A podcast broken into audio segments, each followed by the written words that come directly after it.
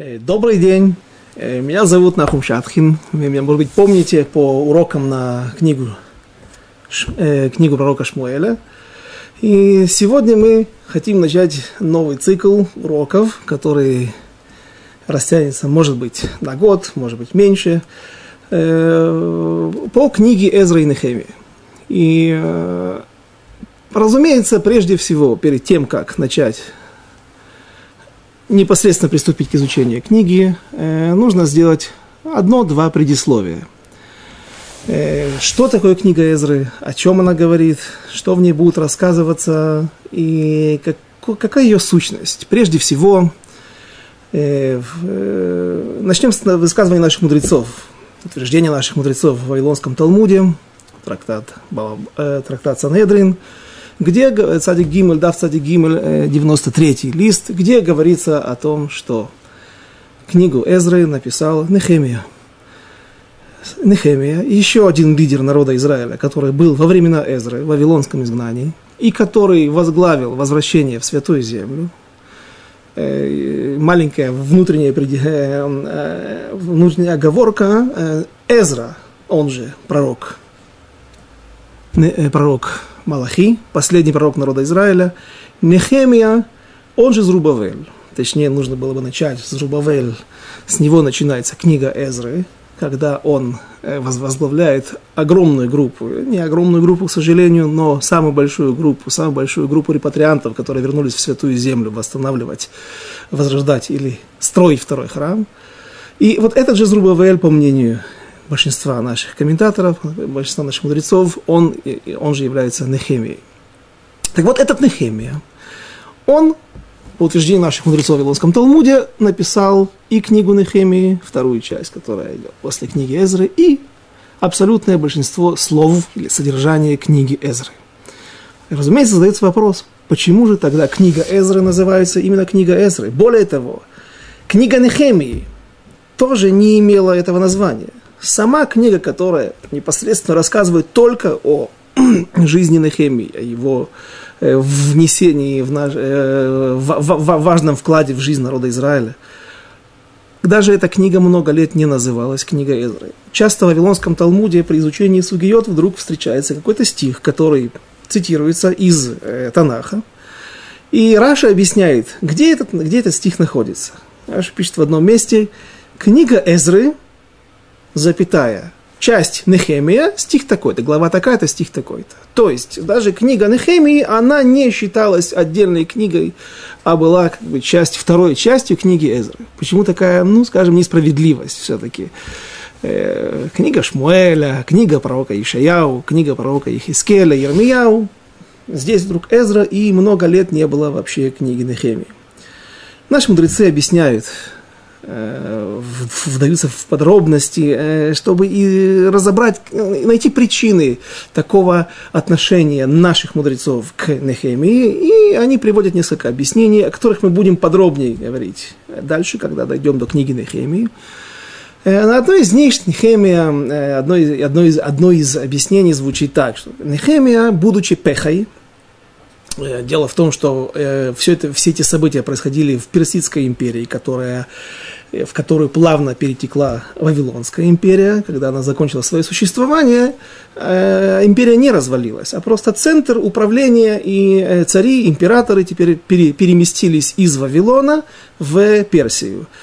И Персидская империя делилась таким образом. Административное деление ее было на какие-то края.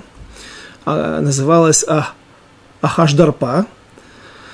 Значит, за, Иорда, за Заречье – Эверанагара на иврите, или на арамейском языке, Эверанагара, то есть заречье, вся эта область, где находилась Сирия, Ливан, Святая Земля, э, часть, э, вся Саудовская Аравия, современная, Аравийский полуостров, э, все это называлось Заречье, то есть территория, которая находится за великими вавилонскими реками Тигром и Ефратом.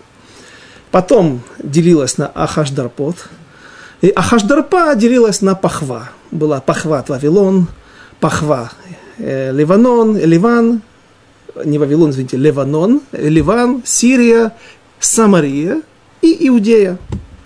Во главе этой пахвы стоял Пеха. Очевидно, что э, в современном русском жаргоне понятие пахан происходит от, от, от этого слова. Так вот, многие пехи, которые возглавляли, э, стояли над Иудеей, они были евреями. И один из них был Нехемия. Э, Нехемия рассказывает о себе в своей книге, в той части, где он описывает им только свою жизнедеятельность. Он говорит, не очень скромно отзывается о других пехах, говоря, что я, когда был на, на, на, на занимал э, эту, эту должность, э, я никогда не э, использовал это в служеб... никогда не использовал служебное, не злоупотреблял служебным положением. То есть всю жизнь свою вся я, я посвятил народу. Я никогда не пытался получить какие-то пользы от этого. А, в отличие от других пех. И здесь наши мудрецы говорят, что это было сделано нехорошо. Потому что, несмотря на то, что были другие нееврейские пехи, Э, которые наверняка вели себя не очень достойно и по отношению к евреям прежде всего, и, может быть, даже злоупотребляли своим служебным положением, но были и еврейские пехи. Был Даниэль. Э, о нем сегодня мы часто будем вспоминать. Э, ему будет посвящено второе предисловие наше. И получается, что Нехемия не очень хорошо отзывается о другом еврейском пехе. И здесь наши мудрецы говорят, что, вот, возможно, это и была одной из причин э, наказания Нехемии за то, что он э, с таким пренебрежением отнесся к пехам еврейским, и причем людям, которые были более великие. Э, принято обычно не делать какие-то, не устраивать какие-то рейтинги, хит-парады современных мудрецов, мудрецов прошлого, кто был лучше, кто был круче, да, кто был бы... Но иногда наши мудрецы знают, что это, это был человек, лидер. Никакого нет сомнения, что э, у Аарона была очень важная роль в народе Израиля, Аарона Коин. Но ни у кого нет сомнения, что Моше Рабейну был главой. А Аарон был его помощником и вторым человеком в, в управлении народом Изра... народа Израиля, народом Израиля. И говорят наши мудрецы, что вот это и было наказание Нехемии, что его имя не упоминается в Танахе. Хида, э, великий еврейский мудрец, сефарский мудрец, утверждает, что э, около 500 лет назад Гзера, вот этот вот вердикт небесный, он был отменен. И поэтому вдруг у нас опять появляется в наших летописях книга Нехемия отдельно, книга Нехемия Эзры.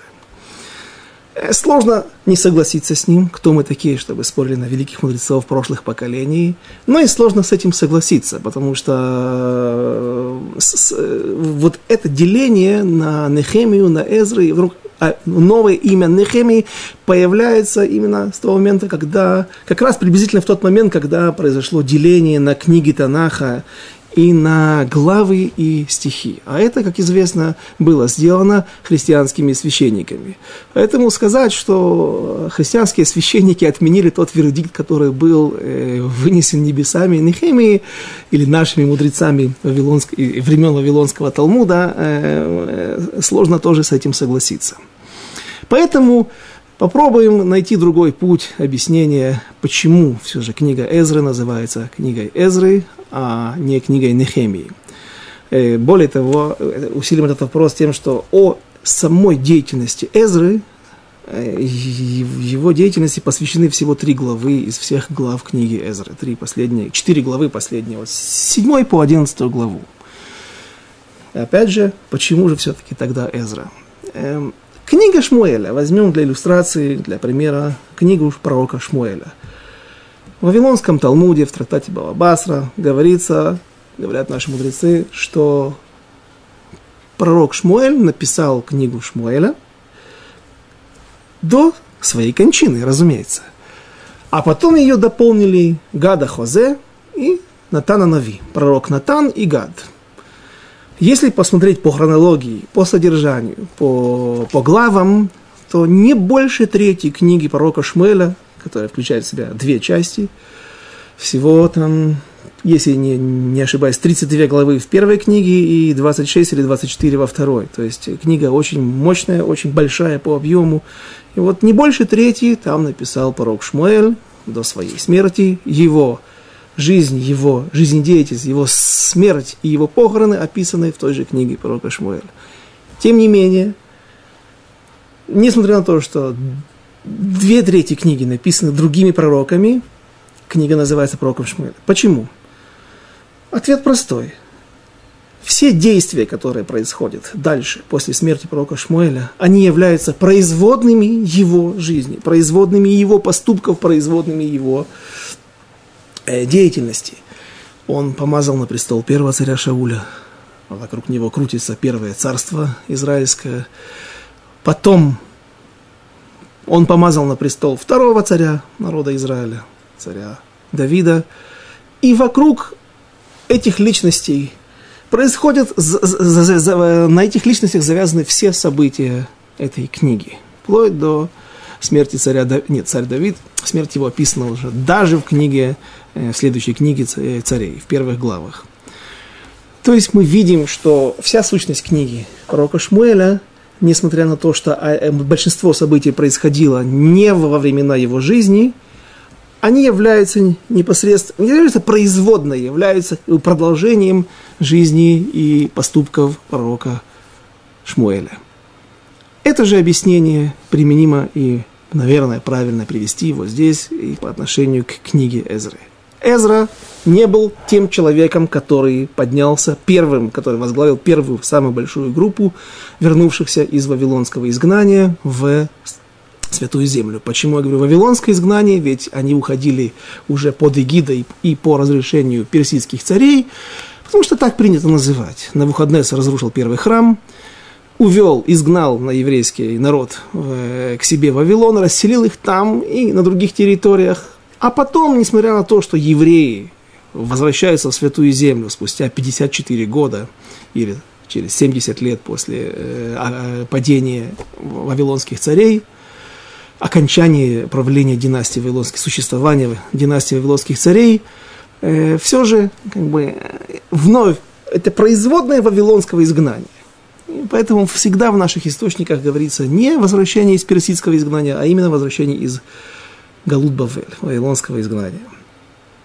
Почему Эзра не возглавил эту первую группу? Объясняют наши мудрецы, что был пророк, он не был пророком, он был учеником пророка, э, Борух бен Нерия.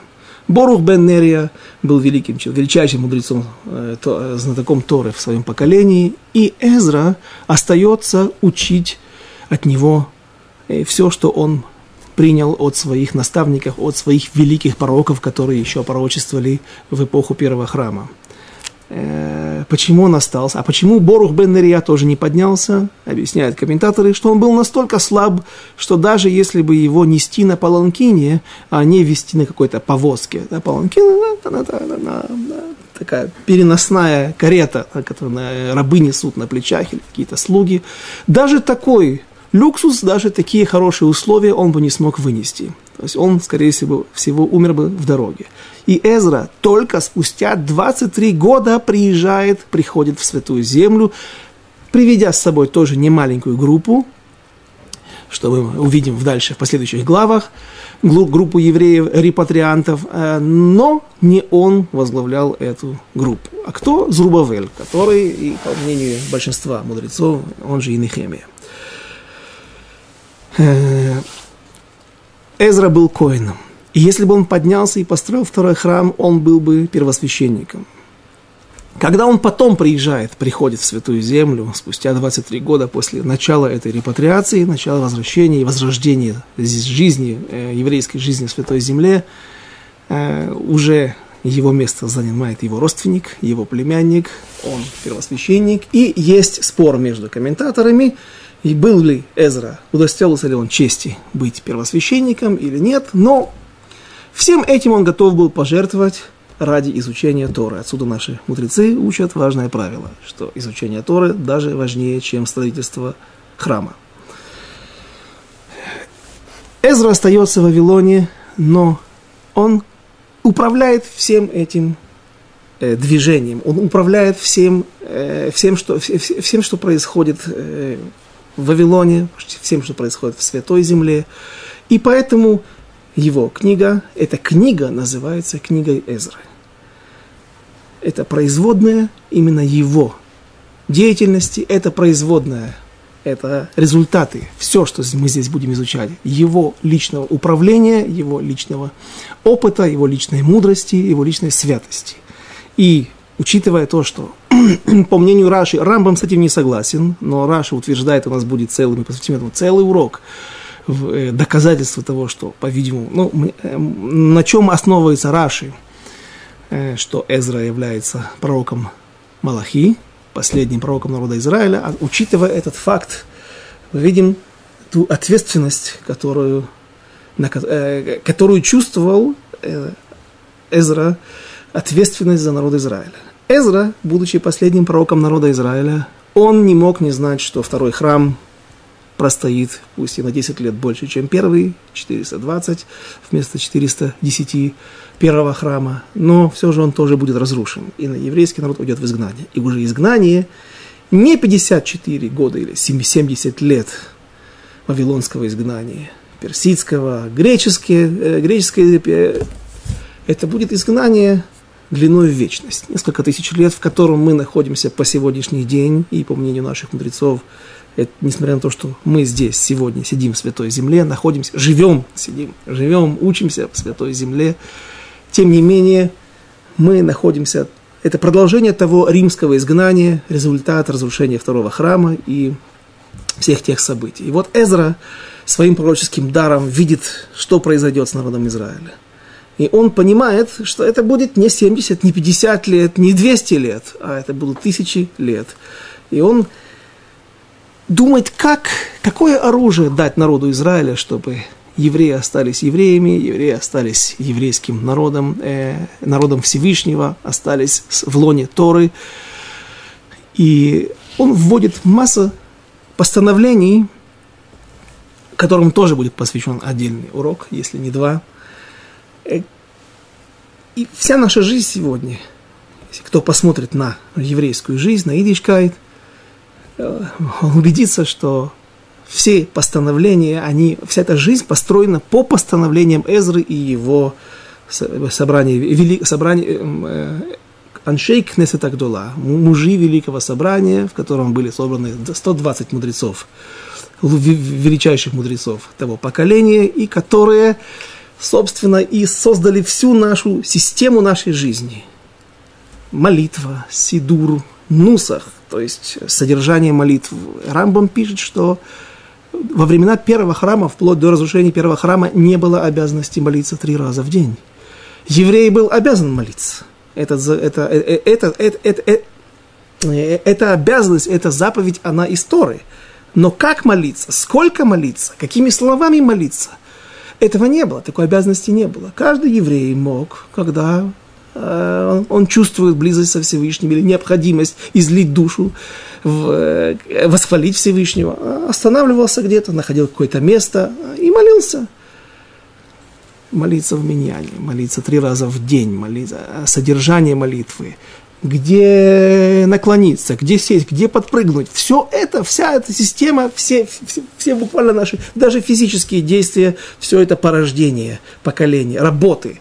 Аншейк Несатагдула, мужей Великого Собрания, и все это сделал Эзра. Потому что Эзра понимал он, э, свою ответственность, какая ответственность на нем лежит, и он выстраивал эту систему, которая и сможет сохранить еврейский народ в течение тысяч лет – в страшных изгнаниях, в, страшных, в разных странах, в разных э, этих страшных катаклизмах, которые будут прокатываться над нашим народом. И поэтому э, вот все эти действия, они содержатся здесь, в книге Эзры. И поэтому, я думаю, становится понятным, что книга Эзры не просто так названа его именем, э, хотя непосредственные его действия, поступки содержатся всего в нескольких главах этой книги. Это первое предисловие, о котором я э, говорил в самом начале, и второе, второе предисловие, э, которое рассказывает, которое поможет нам понять, что произошло. Что произошло очень не только важное, безусловно важное событие. Все, что написано в Танахе, важно. А событие, на первый взгляд, совершенно непонятное. Товарищ Кореш, э, я думаю, это еще один э, термин, который заимствован в современном русском сленге, слово «кореш», э, совершает совершенно неординарный поступок, который практически не встречается и неизвестен нам на протяжении истории. Когда великий император, э, ну, не знаю, великий он или нет, а он правил всего три года, был вторым императором, первым персидским и вторым возглавившим, э, возглавившим новую империю, созданную после заката Вавилонской империи – он издает указ, издает указ, назовем его декларацию. Декларацию Кореша о том, что вдруг все евреи имеют право подняться, оставить свои насиженные места и вернуться в святую землю, возрождать второй храм. Давайте я зачитаю э, самое начало книги Эзры, а потом будем разбирать. Обычно, так мне помнится, несколько лет назад, когда были уроки по пророку Шмуэлю, я читал на иврите текст, а потом читал на перевод на русском языке. Но здесь дело в том, что э, книга в основном написана на арамейском языке, поэтому я думаю, эту практику мы не будем использовать. Э, начинается она на иврите, потом переходит на арамид, потом вновь переходит на иврит. Интересно, что тоже такое, точно такое же устройство, эм, э, иврит, арамид, иврит, арамейский язык, э, находится в книге Даниэля, и этому есть объяснение. Э, об этом поговорим в свое время. Ну, сейчас я начну сразу же с русского языка, с перевода на русский язык. В первый год царствования Корыша, царя Параса, Персии, в, э, во исполнение слова Господня из уст пророка Ермияу побудил Господь дух Корыша, царя Параса, и объявил он во всем царстве своем, и подтвердил также письменно следующее. Так сказал Корыш, царь Параса, все царства земли дал мне Господь, Бог небесный, и повелел он мне построить ему дом в Иерусалиме. Что в Иудее? Кто из вас, из всего народа его, который поднимется в Иерусалим, что в Иудее и отстроит дом Господа Бога Израилева, того Бога, что в Иерусалиме, да будет Бог с ним.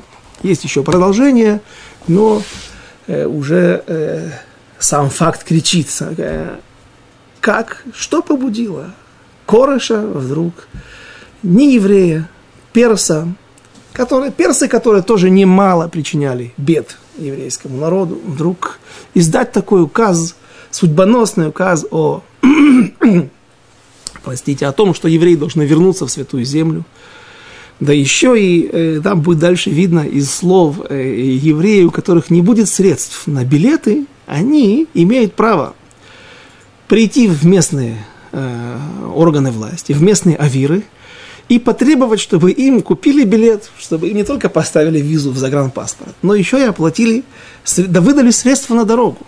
А в те времена э, дорога была очень неблизкая, потому что если вы представляете хорошо карту, то подняться, точнее спуститься, ну, в Святую Землю поднимаются, но если смотреть на карту, так Персия находится, Иран современный находится севернее, северо-восточнее Святой Земли, и поэтому прямой путь, он, логичный путь, он по диагонали. Напрямую через Вавилон, через и, и, э, Южный Ирак и в, в Святую Землю. Но дело в том, что если провести прямую линию, то мы попадаем на тяжелые для пересечения пустыни, пустыни, которые не очень пригодны для жизни, не, где нет большого количества населенных пунктов, что и, разумеется, осложняет жизнь, или, точнее, продвижение на таком, по такому маршруту. Поэтому обычно евреи двигались, сначала двигались с востока на запад, через жилые районы, через районы, где есть вода, где есть реки, где есть большое количество населения, и можно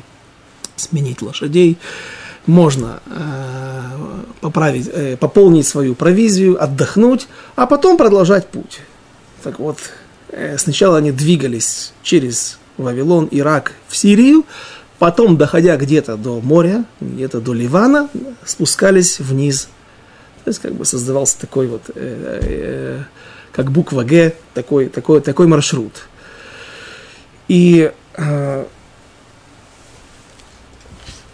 видим, что Корыш не только разрешает, но еще и поощряет возвращение евреев в Святую Землю – обеспечивая их средствами, а, нужно было ехать. Я не думаю, что были, было много лошадей, ездили, наверное, на ослах в основном. Э, и даже выделяет средства на строительство, на возведение второго храма. Как я уже сказал, это вызывает как минимум изумление. Что случилось? Сам Эзра, или точнее Нехемия, э, перу которого принадлежат эти слова, эти строчки, он говорит, что так сказал э, по указанию пророка Ермияу, так, э, Господь возбудил дух Корыша и так далее. Мы поговорим об этом еще, о более возвышенных э, субстанциях да, и тому, что происходило здесь. Но мне бы хотелось сделать небольшое отступление, небольшой экскурс, вернуться в книгу Даниэля, которая тоже сможет этот, этот обзор, он сможет пролить некий свет на все, что здесь произошло, и на мотивации Корыша. Э, в книге Даниэля, в шестой главе, описывается история. Дело в том, что известно, что империя Вавилона должна была править, просуществовать 70 лет. Как ни пытались многие цари, а всего три царя сидело на престоле Вавилонского, Вавилонской империи, э, все так и произошло. Ровно 70 лет смогла просуществовать эта великая империя, эта великая династия. Основателем ее был царь Навуходнецар. Он захватил святую землю. С этого момента начинается, по мнению вавилонских царей и многих других нееврейских э, лидеров, отчет 70 лет Вавилона, о котором сказано в нескольких источниках. И заканчивается, значит так, 55 лет просидел на престоле на Навуходнецар, он же разрушил первый храм не в начале, а спустя 16-18 лет э, после его захва- захвата им, его войсками э, Иудеи и Иерусалима. Потом его сын Авиль Марадах правил 22 года, и оставшиеся три года правил его сын или, то есть его еще один младший сын, или же его внук, по разным мнениям, э, которого звали Бельшацар, Бельчасар. Этот Бельшацар, когда сбылись три года, прошли три года по его воцарению, произошли события. В книге в самой описывается только пиршество. Он устроил великий пир, и этим приговорил себя фактически к смертной казни и к закату Великой Вавилонской империи. В тот день, это не описано, но это говорят Мидраши, это следует из источников, персы подняли восстание. И огромное персидское войско приходит в Вавилон для того, чтобы сразиться и разбить, и, может быть, изменить правление, то есть взять бразды правления в свои руки. В тот день войска Бельшацара, армия вавилонян, разбила войско персов. По-видимому, Бельшацар, третий и последний император Вавилона, видел, увидел в этом большое знамение. Знаменательное событие, которое как раз совпадает с 70 годами, о которых говорил пророк Ирмияу и другие источники из Танаха. Очевидно, что они хорошо знали Танах, хорошо учили его, были еврейские советники. И э, когда его империи нависла, над его империей нависла серьезная угроза, и он смог избавиться от нее, он увидел в этом важное событие, он увидел в этом знак. Что?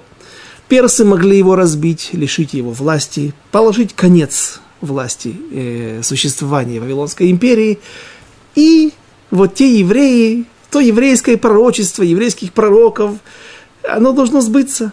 И евреи уйдут в святую землю он решил, что это не произошло. В силу, наверное, каких-то своих заслуг. И он устраивает пир. И только сейчас он позволяет себе вытащить золотые и серебряные сосуды храма и устроить именно на них пир.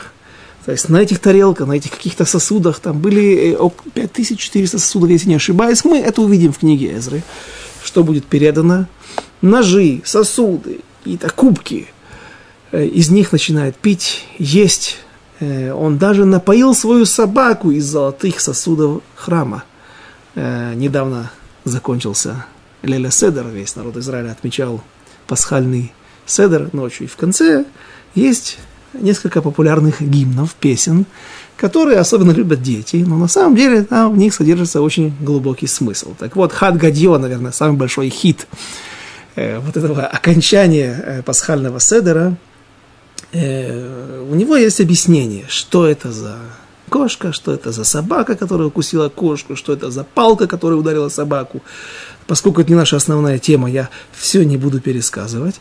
Э, но Хай, Равхайм Каневский, один из величайших мудрецов, живущих сегодня на земле в наше время, Ашем Ярих Ямав, эм, он объясняет это так. Вавилоняне – это кошка, вавилоняне захватили народ Израиля, разрушили первый храм. Собака – это Бельшацар. Почему его э, наши мудрецы олицетворяют его с собакой, сравнивают с собакой? Потому что самым гнусным его поступком было, самым богохульным поступком это было напоить свою собаку из золотых сосудов храма. А потом пришла палка. Что за палка? И ударила собаку. В ту же ночь, когда он устроил этот пир, два его слуги, двое его слуг э, взяли палицу, э, стояк, треногу от э, светильника, от какого-то ночной, ночной свечки, и размозжили ему голову, мозг этой палицей. Вот это и есть палка, та, которая побила собаку. То есть власть переходит к персам. Что произошло? Когда он устроил этот пир, говорится там в книге Даниэля, что вдруг появилась кисть. Вдруг появилась кисть и начала рисовать что-то, писать что-то на стене. Мане, мане, такель упарсин. Это фраза, которая была написана. И Большецар настолько испугался такого видения, такого чуда, такого изменения природы, когда какая-то рука, не просто надпись появилась, а появилась кисть без руки, без локтя, без предплечья, без э, человека, тот источник, который управляет этой, э, этой рукой, и написала фразу, которую никто не мог прочитать. Опять же, он наверняка э, обладал какими-то советниками евреями, которые хорошо разбирались во всем этом и во многих языках и знали эм, тот язык, на котором было написано. Никто не смог прочитать и перевести эту фразу. Бельшицар настолько испугался, что он, у него стали, был слышен стук его колен, как колени тряс, не просто тряслись, а стучали друг от друга. Не мог прийти в себя, никто не может ему объяснить, что здесь происходит. И тогда пришла царица – если я не ошибаюсь, комментаторы говорят, что это не его супруга, которая наверняка присутствовала там же, а пришла царица вдова на Навуходнецера. И она сказала Бельшицару, то есть своему внуку или сыну, у твоего отца, у твоего деда Навуходнецера был великий еврейский мудрец, был великий еврейский советник, который знал все. И он может быть, тебе ответит на этот вопрос, даст ответы, что здесь происходит. Тогда позвали Даниэля. Даниэль уже был, наверное, не при делах, на пенсии, поскольку он был основным советником и нечто даже более, сейчас мы об этом поговорим, э, для, для при Навуходнецаре. И когда он пришел, его пообещали, э, ему пообещали, что наградят его он получит большие вознаграждения, получит дорогие одежды и будет управлять третью страны. Я не знаю, в чем, как, как, как делилось бы это управление, что имеется в виду третья, третья власть или третья, треть страны, но Даниэль переводит, он прочитывает. Дело в том, что э, текст, который был написан на стене, он был написан на Ктав Ашури. Ктав Ашури – это современный наш евре, э, шрифт, которым пишется Сефрей Тора, э, свитки Торы, Мизузы, Парашиот, главы в Тфилине. И даже вот эти книги, которые мы сегодня пользуемся, и даже современные израильские газеты, светские газеты, все это является видоизмененным ктавашури, а, шрифт Ашури. Почему я не говорю, я преднамеренно не говорю ассирийский шрифт? Потому что хоть и ассирийский звучит на иврите Ашури, но это не имеет никакого отношения к ассирийскому. Потому что э, это не ассирийский шрифт, а он происходит, э, название этого шрифта происходит от слова э, меушар, то есть счастливый или более возвышенный над всеми шрифтами. То есть это первый шрифт, на который существ, был создан Всевышним и дарован еврейскому народу, и которым никогда не пользовались. Э, по мнению э, Радваза, одного из э, важнейших комментаторов Иерусалимского Талмуда, в своем шуте, сборник вопросов и ответов, он объясняет, что этим шрифтом никогда не пользовались, а были на нем написаны только скрижали завета. И даже, даже что самое удивительное для меня, то есть для меня удивительных открытий было э, последних времен, когда изучал книгу Эзра и Даниэля, на нем не писались свитки Торы. Сегодня в Израиле есть самаритяне. Ох, как много об них придется нам говорить. Наши извечные враги, извечные ненавистники народа Израиля. Этих товарищей осталось около 700 человек. Часть из них живет в Шхеме, часть из них живет в Израиле, переехали. Они утверждают, что они еврейские колена, два представителя двух еврейских колен Минаша и Ефраима. Все это ложь, это не наша тема сейчас. Но у них остались свитки Торы, которые, которые пишутся ивритским текстом, ивритским шрифтом. Ктав ха-иври. Так вот, он напоминает немножко даже клинопись египетскую. Э, он издалека напоминает современный наш Ктав Ашури. И вот им именно писали даже свитки Торы и наши праотцы.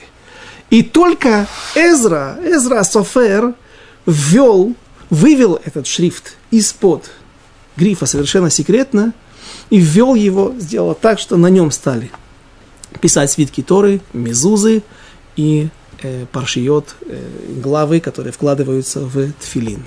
До этого этот шрифт никто не знал. И даже если там и присутствовали на этом пире Бельшацара какие-то еврейские мудрецы, они не могли это знать и не могли прочитать, потому что это только передавалось из уст в уста среди самых избранных мудрецов. Торы наверняка знал это Эзра, наверняка это знал э, Нехемия, Зрубавель, это знал Даниэль. Но не более того.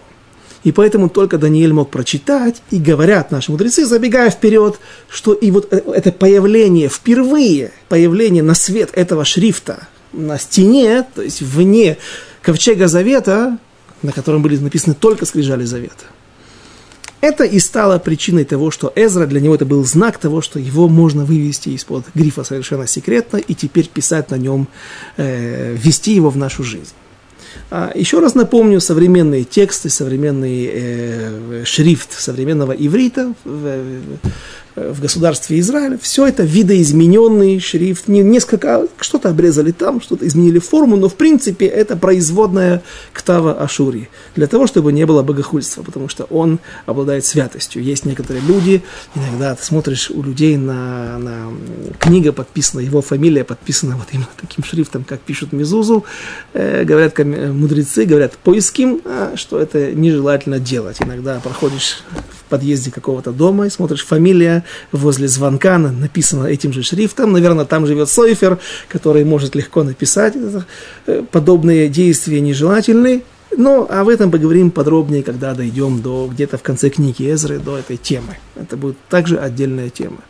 И вот Даниэль, который знал все, и который был советником Навуходнецера, он расшифровывает, и он говорит, что фраза Мане, мане, такелу, парсин говорит о том, что мане сегодня, если садишься в такси, таксист спрашивает, платишь наличными, то есть как бы установим цену сразу наперед, или мане включай. Мане это счетчик. Мане счет твоего времени, твоего пребывания, твоей жизни, и этому счету пришел конец, и ты будешь бит, и э, парсин, персы придут и возьмут власть над... Теперь власть э, перейдет в Персидскую империю.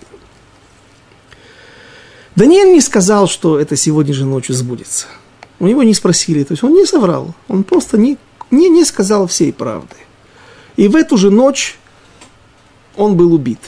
Говорят комментаторы, говорится в источниках, что тот персидский лагерь, который был сегодня разбит, ночью они предприняли новую контратаку и смогли взять столицу Вавилона – а Бельшацар был убит. Как я сказал, ему его голову просто размозжили этой палицей, да, да, наверное, чугунной, чугунным стояком а, от, э, от э, светильника. Чуть позже мне встретились источники, э, еще мидраши, в которых сказано, что будущие два императора, Дарьявеш, или Дарий по-русски, Дарий первый, Дарьявеш медийский из страны Мадай, и Кореш персидский, он был зятем этого Дарьявыша, Дария первого, они присутствовали на этой трапезе, они присутствовали на этом перу. И они, когда увидели, что призвали Даниэля, и что Даниэль расшифровал, они, будучи персами и медийцами, я знаю, э, Мидия – это часть бывшей древней Персии, это такой народ, как сегодня, Сербия, Черногория. В принципе, это один и тот же народ, но чем-то они немножко отличаются, что и нашло выражение в отделении этой страны Черногории от современной Сербии. В принципе, это один и тот же народ, один и тот же этнос, один и тот же язык.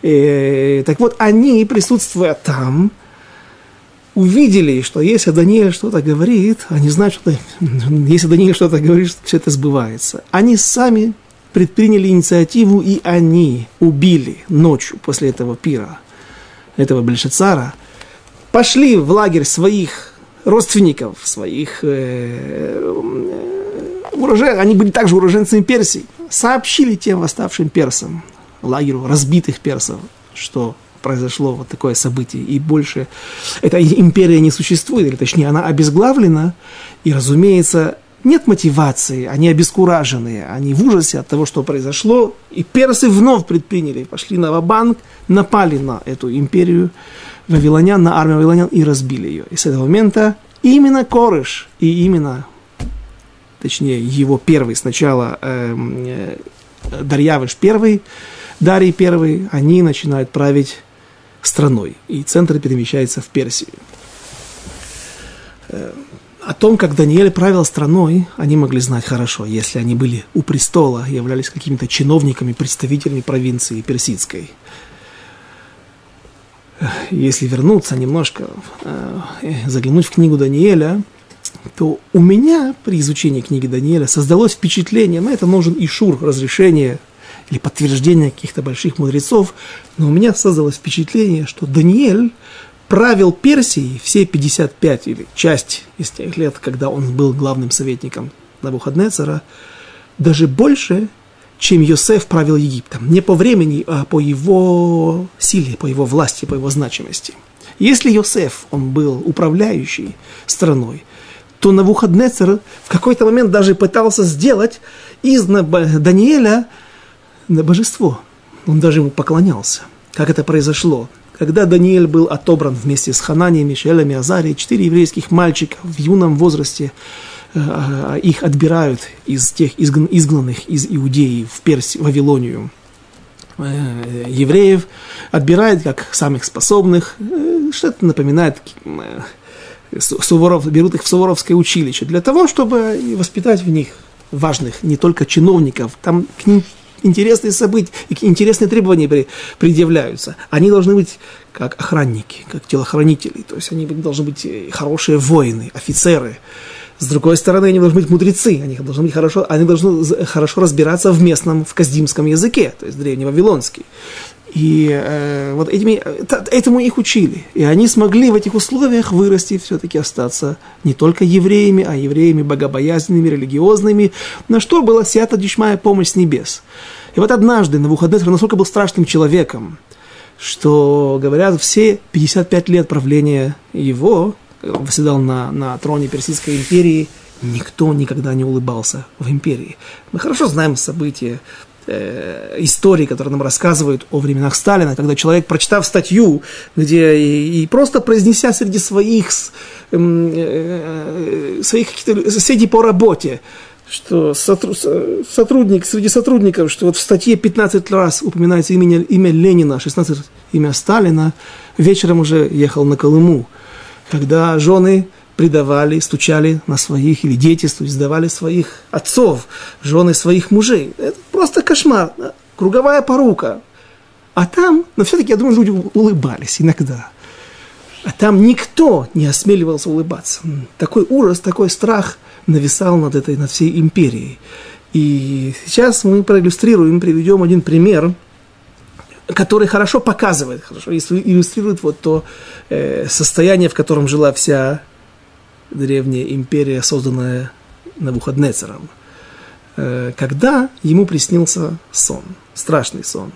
Он почувствовал, что сон какой-то судьбоносный, сон очень важный и сон страшный.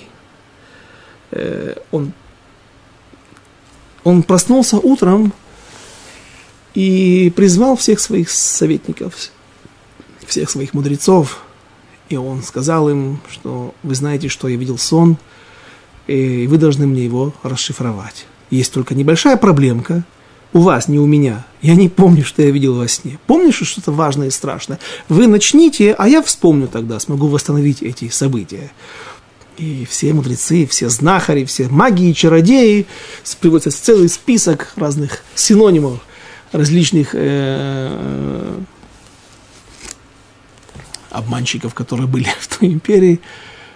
Они говорят, мы объясним тебе, только дай нам что объяснить. Скажи нам, что ты видел, какой сон ты видел, после этого мы расскажем тебе его содержание и намеки в нем, пророчество. На Мухаднесер вы не понимаете. Я не помню, что я видел. Так вы мне должны это рассказать, что я видел во сне, а потом его расшифровать. Иначе я вас буду резать по кусочкам живьем, а дома ваши вместе с женами с детьми будут преданы пеплу. Преданы огню, и они будут э, превратятся в пепел. Эм, никакие уговоры его не остановили, и он начал реализовывать свои угрозы. Когда начали резать, убивать, Арьох, главный его, э, по-видимому, палач, начал убивать многих мудрецов, жрецов, чародеев древнего Вавилона,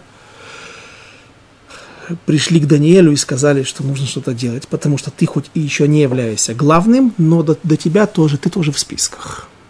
И тогда Даниэль пришел и все сообщил на Навуходнецеру, знаменитый сон о статуе, которая будет стоять в э, статуе, у которой золот, золотая голова, серебряные плечи и грудь, поясница и бедра из меди, ноги из железа, и пальцы, и часть пальцев из глины.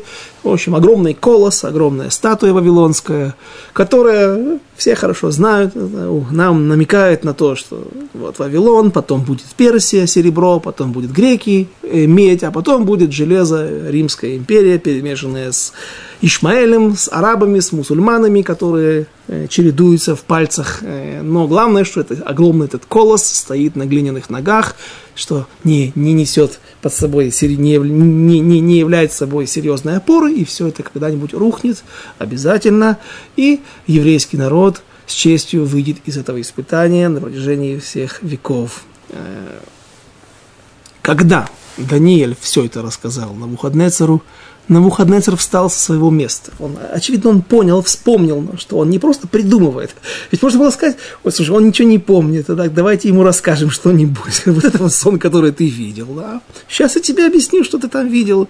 А такой номер, по-видимому, не мог пройти. И Навуходнецер действительно вспомнил то, о чем он говорит, понял, что Даниэль говорит правду, и что он, э, это не все, что Всевышний стоит за ним, стоят какие-то силы, которое вкладывает в его уста это пророчество. Есть некоторые мнения, что Даниэль тоже был пророком, но в большинстве списков пророков, 48 пророков народа Израиля, которые находятся в своде Танаха, Торы, пророков и писаний, э, многие важные комментаторы все-таки Даниэля не включают. Они говорят, что он был разгадывателем снов, которые предполагает и обязывает наличие какого-то руах кодыш, обязательно а, пророческого духа, но не пророк. Какая разница, тоже мы обязательно об этом поговорим, и все это на протяжении наших многих уроков мы это вспомним и разберем. Навуходнесар встал, пал ниц перед Даниэлем. А имя, которое было дано ему, Бельшицар, как и его внуку или его сыну, последнему, о котором мы уже сегодня говорили.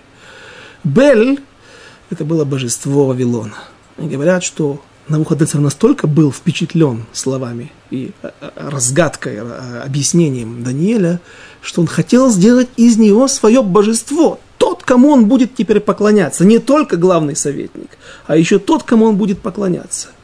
Даниилу было очень сложно в этой ситуации, потому что можно быть хорошо наказанным а, небесами.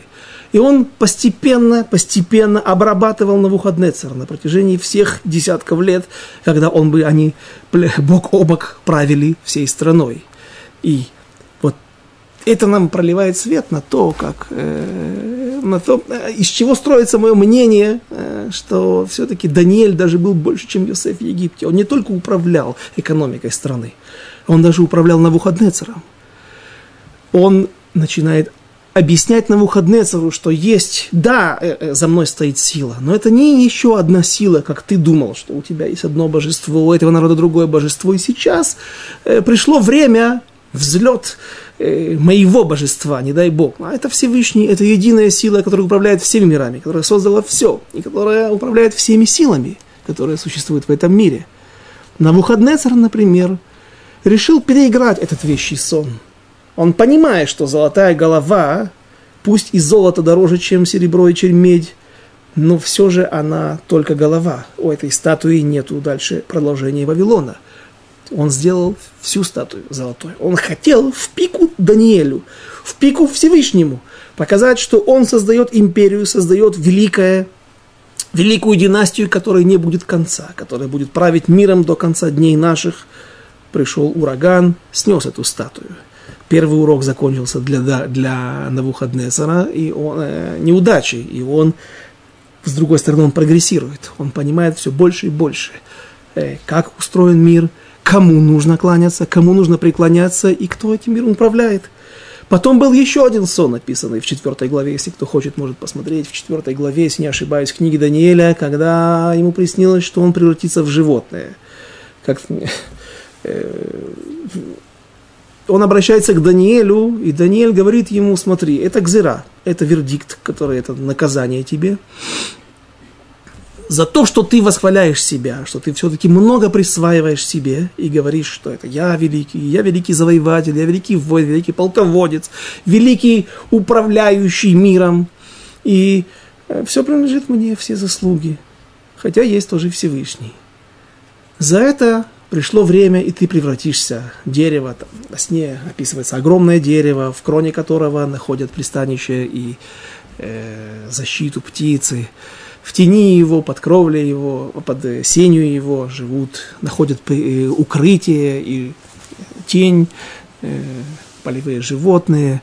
И оттуда текут ручьи у корней этого дерева, и им питаются плодами и водой, которая отходит от него, исходит из него питаются все миры. В общем, ты Навуходнецер, который правишь миром. Но будет момент, когда срубит это дерево, и ты превратишься в животное. Навуходнецер спрашивает Даниэля, что мне делать? А как мне не превратиться в животное? И Даниэль говорит ему, начинай давать сдаку, милосердие, милостыню, раздавать беднякам, сиротам, вдовам свои э, накопленные богатства. И Даниэль 12 лет удерживает Навуходнецера, держит его за руку. Даниэль за это был наказан. За то, что отодвинул реализацию этого наказания Навуходнецеру. И заставляет буквально за руку, хватает золото, монеты раздает бедным. Как однажды, когда Навуходнецер все-таки не выдержал и сказал, что закрыть значит, все, что я своим тяжелым трудом завоевал, э, набил нашу казну имуществом, а теперь все бесплатно раздавать каким-то бедным вдовам, сиротам. В тот же момент он превратился в животное. Судя по описанию, он кушал травку, а, но волосы были так, волосяной покров был настолько мощный, настолько массивный, что он был как хлопья, как клочья висел, похоже даже на перья орла, описывается там а, а, а, а ноги превратились в, в, в, в какие-то, э, если я не ошибаюсь, э, ну, не крючья, не, не клыки, как говорят, когти. Э, меня, у меня почему-то возникла ассоциация с овцебыком. Что если это классифицировать это животное, потому что когда-то мне попалась статья об овцебыках, вот они, вот у них действительно шерсть, как у яков тибетских, висит так, э, так она такая длинная, такая, так, так висит э, низко, что она сбивается в огромные клочья, что похоже буквально на перья орлов. А, а, а интересно, что ну, там, у них копыта необычные копыта, а вот какие-то передние копыта, они действительно похожи на крючья странные для условия, э, они живут где-то там э, в тундре. Так вот он превратился в этого овцы быка и жил 7 лет, пока он не осознал, кто Всевышний, что он правит этим всем миром. И через 7 лет вернулся, и вернулся на престол, но это вернулся другой человек – вернулся другой человек, который признал Всевышнего, который, ну, скажем так, я не знаю, я, я не думаю, что он стал праведником народов мира, но при Данииле он прошел большую-большую-большую эволюцию в, в, в, в, э, в плюс. И э, вот это вот было влияние Даниэля на всю Персидскую империю. И вот теперь Даниэль, когда он говорит, что Бельшацару, возвращаемся, да, и заканчиваем наш сегодняшний урок, наше второе предисловие, второе и последнее предисловие книги Эзры, когда он предсказывает то, что конец наступает Вавилонской империи, и что Бельшацар погибнет, когда они решают, когда. Сегодня же ночью двое присутствующих там, есть двое вельмож персидских, один медиец, Дарий, Дарий первый, который правит один год, при котором Даниэль будет брошен в э, Говорайот, в яму с животными, и он, э, не он это, он пытался остановить это, он пытался спасти Даниэля. И когда он не смог сделать, потому что все было подстроено так другими советниками, которые хотели занять место Даниэля, что по законам персидской новой империи нельзя остановить этот процесс – он идет, не, он не идет спать. Он молится за Даниэля. И он постится, не, даже не кушает. Избалованные цари, императоры, я думаю, это был большой для него поступок. И как только наступает утром, сходит первый, первый э, луч солнца, он спешит к той яме, запечатанной его печатью, вскрывает и кричит, Даниэль, где ты? Скажи мне, ты жив? Твой Бог спас тебя или нет? В надежде. И когда он убеждается в том, что Даниэль жив, и Всевышний совершил чудо, он туда, в эту яму бросают тех сановников, тех советников, тех негодяев, которые пытались уничтожить Даниэля. Так вот, после такого отношения к Даниэлю, после такого, э, после таких десятков э, доказательств его правоты, что за ним стоит Всевышний, и все, все, все, что он говорит, сбывается. Дарий первый – и пришедший на престол после него его зять Корыш, который будет править три года сидеть на престоле. Я думаю, это было бы очень глупо на их месте не поступать и не, не поступать так, как поступил Корыш, и не отпустить евреев, и не заставить их даже, или спонсировать, обеспечивать его всем необходимым для строительства второго храма. Потому что, то есть, э, скажем так, никакой святости – я не думаю, что Корыш был великим святым человеком, хотя в его некоторых источниках называют даже мой помазанник, Мешихи, говорит Всевышний, так его называют. Но прежде всего просто прагматика и просто умный нееврей, который увидел на кричащих фактах массу доказательств того, что так нужно поступать. Но мы увидим, что тот же Корыш очень быстро изменится, как только с уходом евреев ухудшится его материальное положение в его империи, он тут же издаст новый указ, ограничивающий первый и обрезающий очень многие вещи, которые, которым были обеспечены евреи. Это первое, первый наш урок на книгу Эзры, вступление. В следующий раз мы поговорим о 70 годах, о которых говорят многие, многие источники, о которых знали и ошибались. Навуходнецам знал и ошибался. Большой царь, его сын, знал и ошибался, не использовал опыт своего отца, как говорят, из истории известен единственный урок из истории, что из истории не извлекаются уроки. Но Ахашверош потом также будет ошибаться, и пуримские события он устроит, пуримский пир, с которых начинаются пуримские события, и почти начало катастрофы, также произойдут в момент, когда она, Ахашверош убедится или решит, что закончились 70 лет, о которых говорит пророк Ирмияу, и евреи все-таки остались под его властью, они не ушли никуда, и Всевышний их не освободил, устраивает пир, радость, я остаюсь императором, все эти сроки, и когда действительно был настоящий срок в 70 лет, когда он, откуда нужно отсчитывать, и мы об этом обязательно поговорим в следующий раз, на следующем уроке, через неделю. А на сегодня все. очень рад был вновь приступить к преподаванию в Толоду Шурун. И э, до следующих встреч. До свидания через неделю.